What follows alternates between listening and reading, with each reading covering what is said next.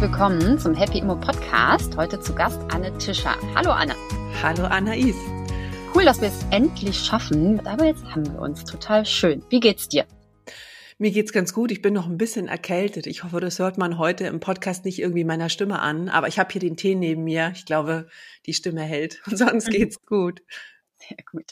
Anne, wer dich nicht kennt, stell dich kurz vor. Wer bist du? Also ich bin, ja, ich bin irgendwie ganz vieles, wie viele Frauen.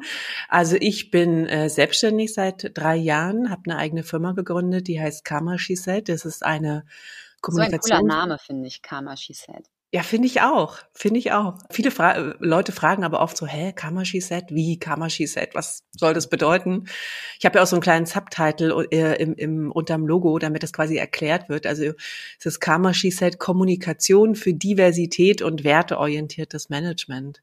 Damit man so ein bisschen Begriff hat, was Kamashi Set eigentlich macht, nämlich Unternehmen zu helfen, sich also in den Führungsteams besser zu mischen, ja, mehr mhm. Frauen in Führungspositionen zu bekommen, aber generell einfach mehr, mehr Vielfalt in die Führungsebenen zu bekommen und sich eben auch mehr über Werte zu positionieren und über ihre Haltung als Unternehmen, anstatt jetzt über ihre Zahlen, ja, wie das im Moment noch viele Unternehmen machen. Also das mache ich beruflich seit, seit knapp drei Jahren. Außerdem habe ich vor mittlerweile etwas mehr als vier Jahren äh, einen Verein gegründet, der heißt äh, Frauen in Führung. Mhm. Und hat sich das Ziel gesetzt, mehr Frauen in die Führungspositionen der deutschen Immobilienwirtschaft zu bekommen. Was bei mir auch Warum so findest du, dass da ein Bedarf besteht? Oh, weil da ein Riesenbedarf besteht. Also ich meine, das ist ja in der Immobilienbranche nicht anders als in anderen Branchen der Wirtschaft. Das ist ein riesen Männerüberhang in den Führungsebenen. Also wenn man mal konkret auf die Zahlen schaut, wir haben ungefähr nur jede zehnte Position im Top-Management in der Immobilienwirtschaft mit einer Frau besetzt. Weißt du zufällig, wie es in wie es äh, im Durchschnitt ist über alle Branchen? Ist das überall nur jede zehnte? Ja, jede zehnte ist ja total krass. Also ich meine, ich also ist es schon, dass krass, es unterirdisch ja. ist in der, in der Immobilienbranche, aber jede zehnte ist ja noch viel schlimmer, als ich gedacht habe. Ja, also es gibt natürlich Zahlen, wie es aussieht in den, in den Vorständen der gelisteten Unternehmen. Es gibt auch Zahlen, wie es aussieht in den Vorständen der größten Unternehmen. Und da sehen wir zumindest, was den DAX betrifft, jetzt äh, deutlich Bewegung, ja, mhm. seit, seit einiger Zeit. Also da werden jetzt viel mehr Frauen in die in die Vorstände der DAX-Unternehmen rekrutiert. Im MDAX und SDAX ist die, ist die Entwicklung da ein bisschen verhaltener, aber im Schnitt, wenn man jetzt mal vergleicht, ungefähr jede zehnte Position im Top-Management mit einer Frau in der Immobilienwirtschaft und den gelisteten Unternehmen hinkt die Immobilienwirtschaft da deutlich zurück. Ja.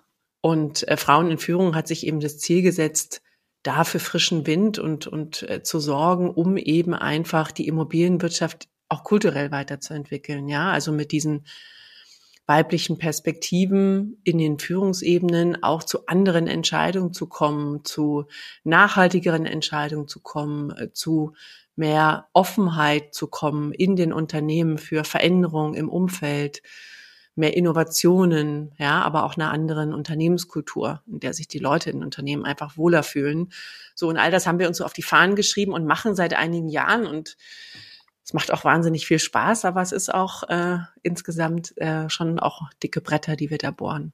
Das stimmt, aber ihr macht das auch wahnsinnig erfolgreich. Euer letzter Riesenerfolg war ja das Öffentlichmachen des Videos, ne? Ähm, vielleicht magst du kurz erzählen, was da passiert ist. Ähm, also auf jeden Fall war das, also es gab, ne, erzähl du mal schnell, was da passiert ist und dann sage ich dazu, was so krass war an eurer Arbeit.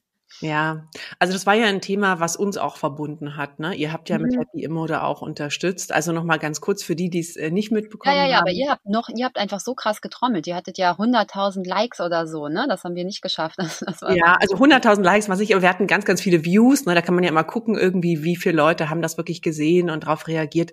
Also es gab eine riesen Resonanz und es ging um Folgendes. Es gab eine Veranstaltung eines großen Bauverbands, äh, ZDB, Zentralverband der deutschen Bauwirtschaft und der hatte im Ende November eine Veranstaltung in Berlin und der Präsident dieses Verbands hat also da der Moderatorin gegenüber auf der Bühne vor versammeltem Publikum und auch einiger bekannter Politikerinnen und Politiker im Publikum, äh, also die Moderatorin, auf deren freundlich gemeinte Frage, darf ich Ihnen den roten Teppich ausrollen, geantwortet, wollen Sie sich ausziehen oder was? Und, und, und dann so gelacht und, und viele im Publikum haben mitgelacht. Und das Ganze wurde aufgezeichnet, also die Veranstaltung und von dem Verband zunächst auch auf deren Verbandswebsite und auf deren YouTube-Kanal gestellt. Da habe ich das dann auch gesehen. Und äh, so sind wir darauf aufmerksam geworden und haben das dann unsererseits ähm, mitgeschnitten und veröffentlicht. Und das hat dann eben für einen riesen zu Recht für ganz viel Empörung und Unverständnis, äh, Entsetzen gesorgt. Und wir haben dann aber äh, feststellen müssen, dass der Verband also komplett überhaupt nicht reagiert auf dieses Video und, ähm, und, und nicht Stellung bezieht und haben dann in einem offenen Brief, den ganz viele Leute aus der Immobilienbranche, aus allen Bereichen, aber auch Initiativen, Vereine, Verbände mit unterzeichnet haben und eben auch ihr ähm, öffentlich ähm, den Verband dazu aufgefordert, Stellung zu beziehen und eben auch klargestellt, dass also sexistische Kommentare nicht zu suchen haben in der Branche und nicht in Ordnung sind. Genau. Und, und dann, dann gab es eine Reaktion. Scheinige Entschuldigung, ne? Genau, also dann kam auch ziemlich kurz darauf eine, eine persönliche Stellungnahme des Präsidenten, der diese, der diesen Kommentar gemacht hat und er hatte sich entschuldigt. Äh, wir haben dann nochmal nachgefasst und dem Verband quasi angeboten, ein Gespräch zu führen, weil wir davon überzeugt sind, dass solche Kommentare nicht mal aus Versehen irgendwie mit einem geistigen Aussetzer passieren, sondern dass es einfach auch kulturelle Gründe hat. Ja, also im Verband sind 14 Leute im Vorstand, die wurden auch an dem Tag wiedergewählt und das sind alles ich sag mal, ja, also Männer zwischen 50 und 65, so, ja, vom Foto her, und das ist natürlich, äh, wenn du, wenn du solche Leute an der Spitze hast, das führt automatisch zu einer Kultur, wo Sexismus viel eher gedeihen kann und wo das als salonfähig irgendwie gilt, solche Sprüche mal rauszuhauen und eben diese, diese Reflexion und dieses Gespür dafür, äh, wann Kommentare eben nicht mehr okay sind, fehlt.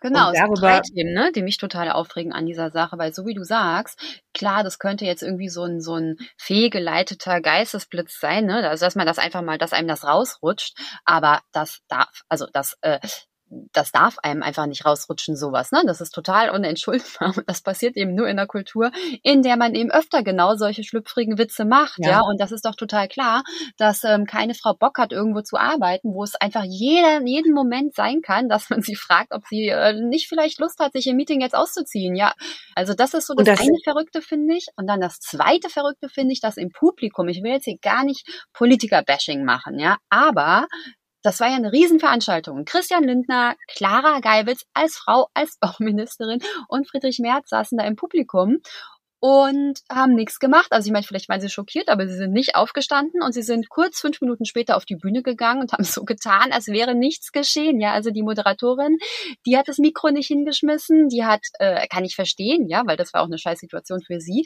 Aber spätestens, wenn Clara Geibitz oder Christian Linder oder so auf die Bühne gehen hätten, müssen die was sagen. Das ist auch ihr Auftrag, wenn die uns repräsentieren, ne, als Minister, Ministerinnen. Dann finde ich total unglaublich, dass das Publikum gelacht hat. Also ich glaube, viele waren auch peinlich berührt, wussten nicht so genau, wie man reagiert und so.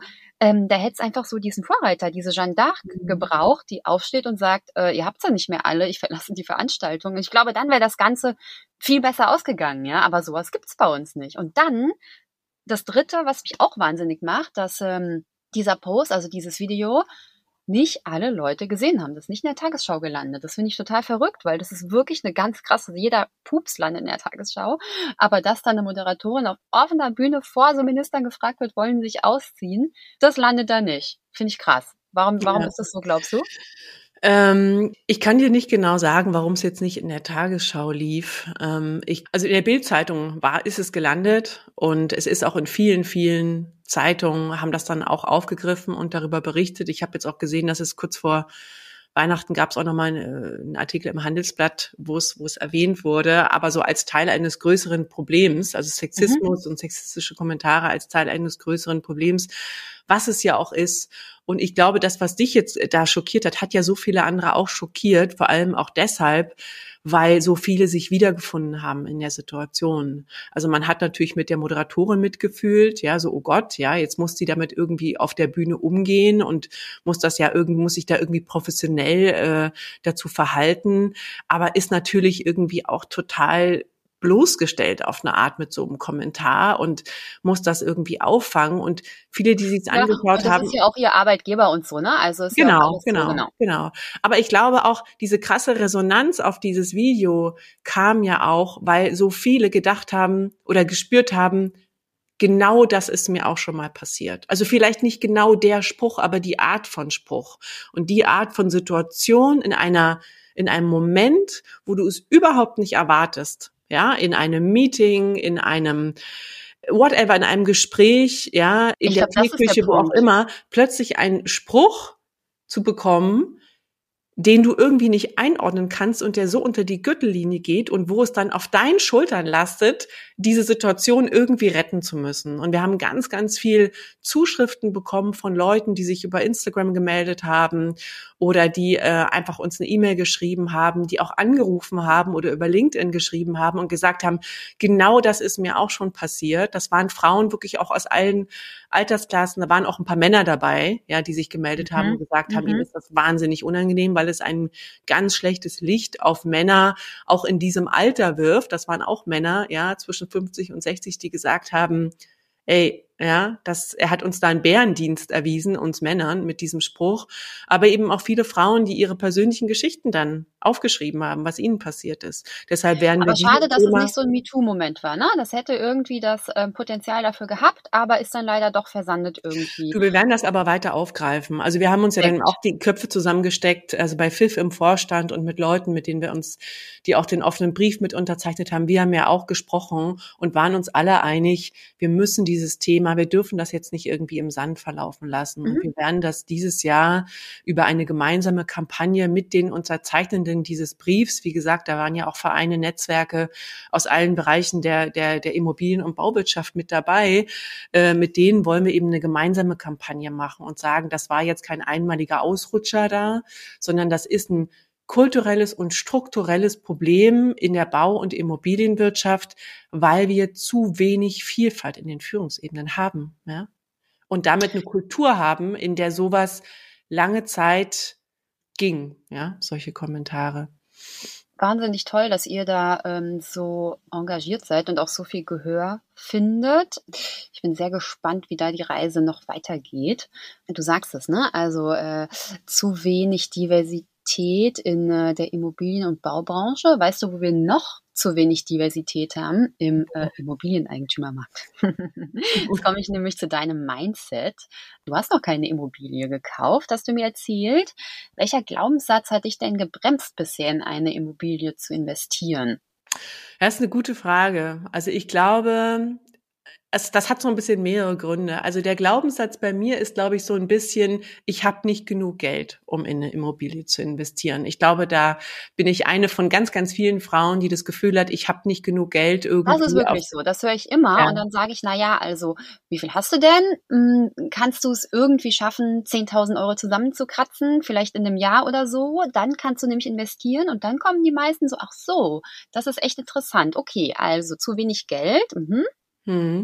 Dann habe ich so den, das Gefühl, das ist wahnsinnig komplex. Also mhm. ich meine, ich habe ja lange in der Immobilienbranche gearbeitet, jetzt in der Kommunikation und im Marketing, aber trotzdem, ich war ja quasi umgeben von Immobilienprofis ähm, und trotzdem hatte ich immer das Gefühl, dass da musst du irgendwie, also a, du musst ganz viel Geld haben, dann musst du natürlich ins Risiko gehen, Kredit noch aufnehmen. Äh, wer gibt dir denn einen Kredit? Ja, weil ich du was, wo du es gerade so sagst, das ist vielleicht auch so ein Männerding, dass man einfach auch, äh, dass sich die die Leute auch als ganz schöne Poser hinstellen, die das ganz schön drauf haben und ein hammerhartes Thema da äh, schaffen jeden Tag. Und wir Frauen dann immer denken, oh, das ist ja Wahnsinn, muss ja wahnsinnig schwierig sein, hier in so eine Immobilie zu investieren. Und in echt ist es aber gar nicht so schwierig. Ja, also ich habe immer gedacht, wenn so eine Bank, ja, die, die guckt dann natürlich, was hast du denn da, was ist denn der, der Anteil an, an Eigenkapital, den du einbringen kannst, und dann geben sie dir den Rest so ungefähr. Ähm, und ich hatte mal das Gefühl, dieses Geld kriege ich nicht zusammen. Und, und es kommt dann auch nochmal dazu, ich bin ja in, in Ostberlin geboren. Und in meiner Familie zum Beispiel hat sich niemand mit dem Thema Immobilieninvestments, Vermögenaufbau wirklich beschäftigt. Also meine Eltern haben keine Immobilie, auch irgendwie die Oma, der Opa nicht. Auch in meinem Umfeld hatte eigentlich niemand irgendwie ein Eigenheim oder, oder eine Wohnung gekauft. Also doch bis auf meinen Bruder, der hat dann später schlauerweise in zwei Wohnungen in Berlin investiert. Das war für mich aber so ganz weit weg damals. Aber ansonsten, als ich so so in meiner Jugend und Kindheit war das irgendwie überhaupt kein Thema. Wie war das in der DDR? Durfte man denn, ähm, gab es Immobilienbesitz?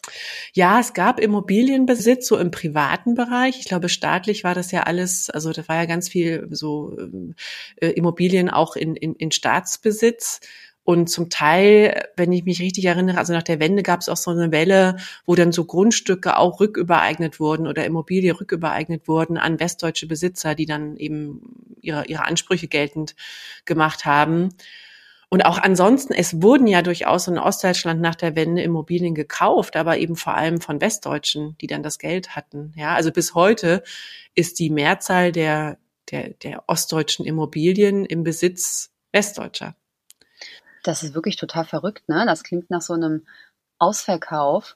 Ich überlege gerade, Maya, meine Co-Founderin von Happy Immo, die ähm, ist ja in Bulgarien groß geworden. Mhm. Und äh, das war auch ein kommunistisches Land. Und inzwischen ist es aber, glaube ich, so, dass dort, die genaue Zahl kann ich dir nicht sagen, aber sowas wie zwischen 80 und 90 Prozent der ähm, Bewohner haben Eigentum, ja. Also das ist eigentlich interessant, dass es so viele ehemalige kommunistische Länder, also in denen man eben kein Eigentum hatte, gibt, äh, in denen die Leute sich dann aufs Eigentum gestürzt haben oder die das Bedürfnis einfach hatten, ja. sich die Wohnung zu sichern, in der sie wohnen wollen, nach die, als sie es dann konnten. Und dass das bei uns gar nicht so ist. Das ist wirklich spannend. Ich finde das auch total spannend. Es gibt auch totale Unterschiede international. Ich war auch vor ein paar, paar Tagen auf einer Veranstaltung hier von den Immo-Frauen und da war auch eine eine Frau auf dem Panel, ähm, die aus Italien, glaube ich, mhm. ursprünglich mhm. kommt mhm. und die also auch erzählt hat, in Italien ist es viel verbreiteter, ne, dass die Leute dort die, ja, die Häuser in den besitzen.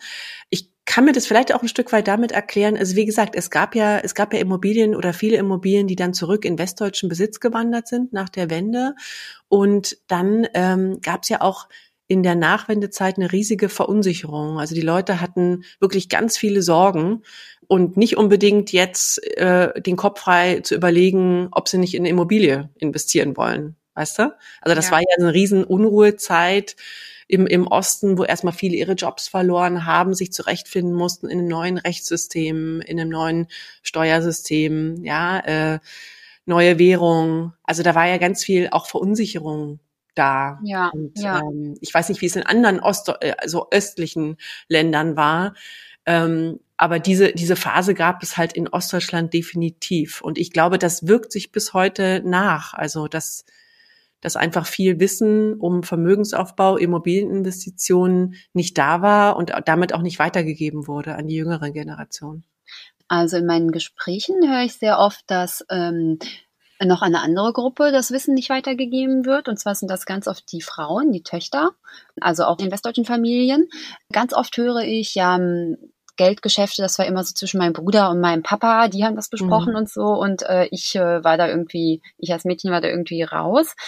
Das ist so unser Ziel mit Happy Immo, das eben aufzubrechen, ne? Also allen Leuten den Zugang zu diesem Wissen zu verschaffen, damit eben jeder sich eine Immobilie vom Wissen her kaufen kann, ja, denn es ist wirklich kein Hexenwerk und äh, da würden wir euch gerne an die Hand nehmen und euch einfach zeigen, wie das geht. Was würde dir denn helfen?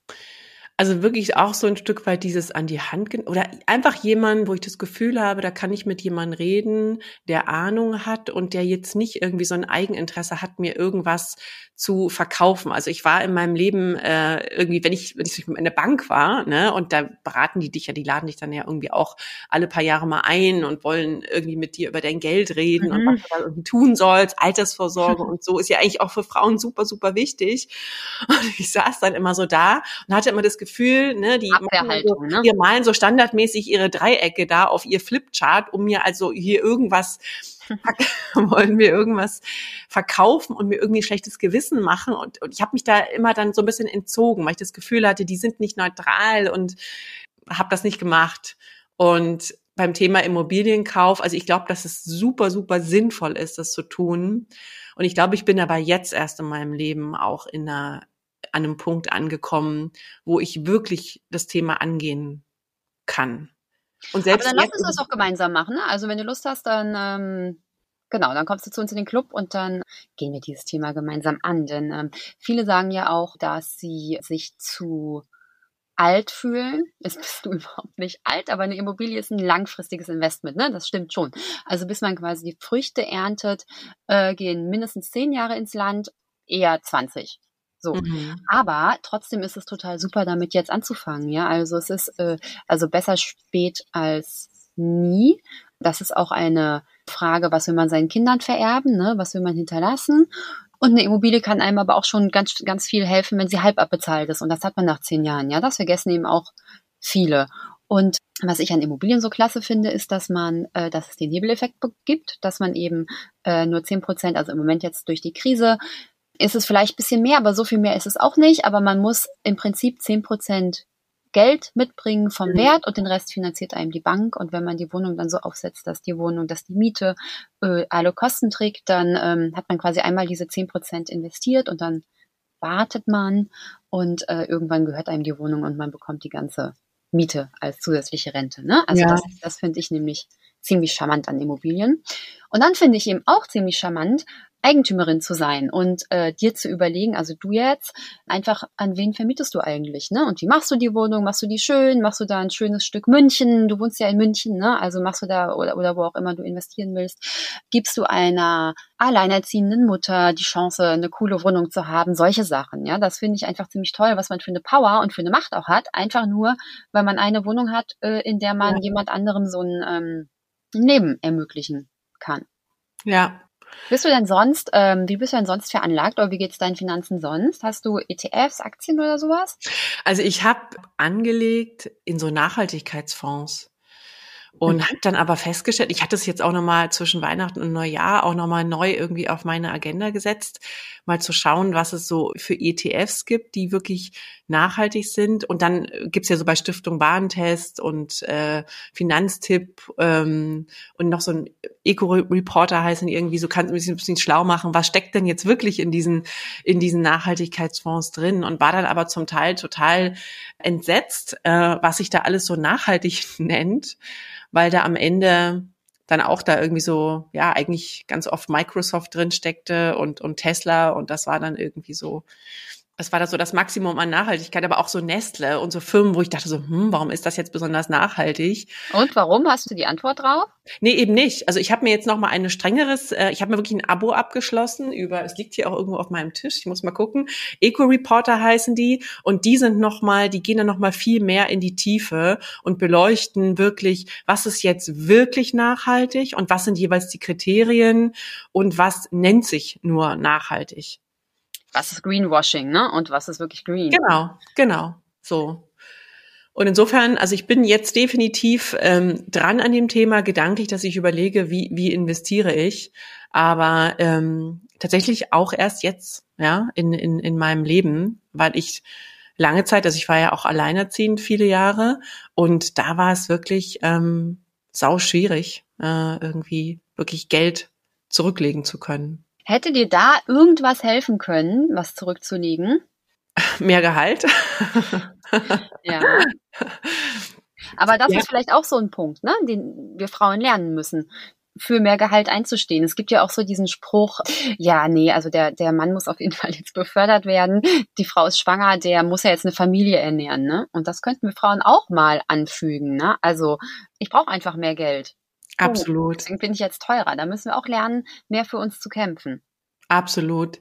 Das ist ja auch so ein Stück weit dieses Selbstbewusstsein, äh, dieses zu wissen, was man kann und das auch nach außen zu kommunizieren, ist etwas, zumindest ging es mir so und geht es vielen anderen, glaube ich, auch, das, das lernt man erst über die Jahre. Ja, es sei denn, man ist jetzt mit so einem Wahnsinn Selbstbewusstsein irgendwie auf die Welt gekommen oder hat das irgendwie anders vermittelt bekommen äh, in, in der Kindheit oder was weiß ich. Naja, aber, aber das haben die meisten, glaube ich. Ich glaube, man, das wird ähm, abtrainiert auf dem Weg. Ich glaube, die Kinder, das auch. ich erfahre, die kommen alle mega selbstbewusst auf die Welt und äh, denen ist auch scheißegal, was andere denken. Aber irgendwas zwischen 0 und 20 passiert, dass man dann doch also, sehr unselbstbewusst äh, auf der Straße, auf die Straße gespült wird. Ja, und, und man muss ja auch mal schauen, also als ich in die Immobilienbranche kam, das war 2007, äh, war meine allererste Station ein Joint Venture von Morgan Stanley und Corpus Sireo. Und das war zumindest auch in den Führungsebenen, aber auch in der ganzen Kultur, die da war im Unternehmen, sehr männerdominiert und hat mir als Frau damals eher vermittelt, halte dich mal zurück und guck erst mal, wie, wie der Laden hier läuft und schau erst mal, wie du dich hier, wie du hier am besten durchkommst. Also es war kein Umfeld, in dem ich das Gefühl hatte, besonders viel äh, Wertschätzung zu bekommen oder auch einfach nur die Möglichkeit zu haben, ja selbstbewusst aufzutreten und dann damit auch durchzukommen. Also es war, ne, und ich glaube, ich glaube, das spielt da halt auch mit rein. Also in der Arbeitswelt haben wir einfach oft eine, eine Kultur, wo, wo man immer so als besonders ja, wo so die durchsetzungsstarken, entscheidungsfreudigen Machertypen äh, da so in den Führungspositionen sind. Und ich glaube, das verunsichert auch ein Stück weit viele Frauen, weil man natürlich spürt, man tickt anders als die da oben und sich dann eher ein bisschen zurücknimmt, nicht ganz so selbstbewusst auftritt. Und da braucht es einfach viel und es kommt dann eben oft erst über die Zeit äh, Standing zu sagen, okay Leute, ich präsentiere jetzt aber auch hier meine Interessen und ich stehe für mich ein. Ja, oder Impulse von außen, was du mit Pfiff machst. Ähm, du gräbst ja auch an den Immobilienunternehmen, an den Führungsspitzen und versuchst die Augen zu öffnen, dass Diversitäten auch gleichzeitig, ähm, dass das eben nicht nur Greenwashing ist, sondern auch zu mehr Erfolg führt. Wie erfolgreich bist du da? Hast du das Gefühl, dass wir die Immobilienbranche drehen können? Naja, mehr und mehr. Also wir haben ja im Moment ganz viele Themen, die die Branche in Atem halten. Ja, das ist aktuell jetzt jetzt die die, die Krise, der Fachkräftemangel, äh, der Druck, der durch ESG kommt ähm, und auch der gesellschaftliche Wandel, der ja auch jetzt mehr und mehr die Unternehmen erreicht. Und das alles führt dazu, dass in vielen Unternehmen das Gefühl ist, der Boden wackelt so ein bisschen unter den Füßen. Also so dieses Wir sind die Tollsten, wir wissen alle Antworten, mhm. hier äh, in die Richtung geht's und wir müssen gar nicht mhm. links und rechts gucken, weil wir kennen das Ziel und den Weg dahin und so weiter. Also diese ganze Einstellung, die bröckelt gerade extrem. Ähm, und das hilft natürlich jetzt durch diese Spalten, die sich da auftun, durch dieses Bröckeln, in die Zwischenräume reinzugehen und den Blick mal darauf zu wenden, dass diese Unternehmen sich auch kulturell verändern müssen. Und das heißt eben auch, dass sie sich ähm, in ihren Führungsebenen verändern müssen und dass sie anders mit den eigenen Leuten umgehen müssen und mit dem Talent, was ja, was ja in den Unternehmen da ist. Ja, da wird eben noch wahnsinnig viel Talent übersehen. Und insofern ist gerade ein guter Zeitpunkt, mit den Unternehmen ins Gespräch zu gehen in Bezug auf Diversität. Und auf der anderen Seite sehen wir aber auch, dass es immer noch sehr dicke Bretter sind, die da gebohrt werden müssen.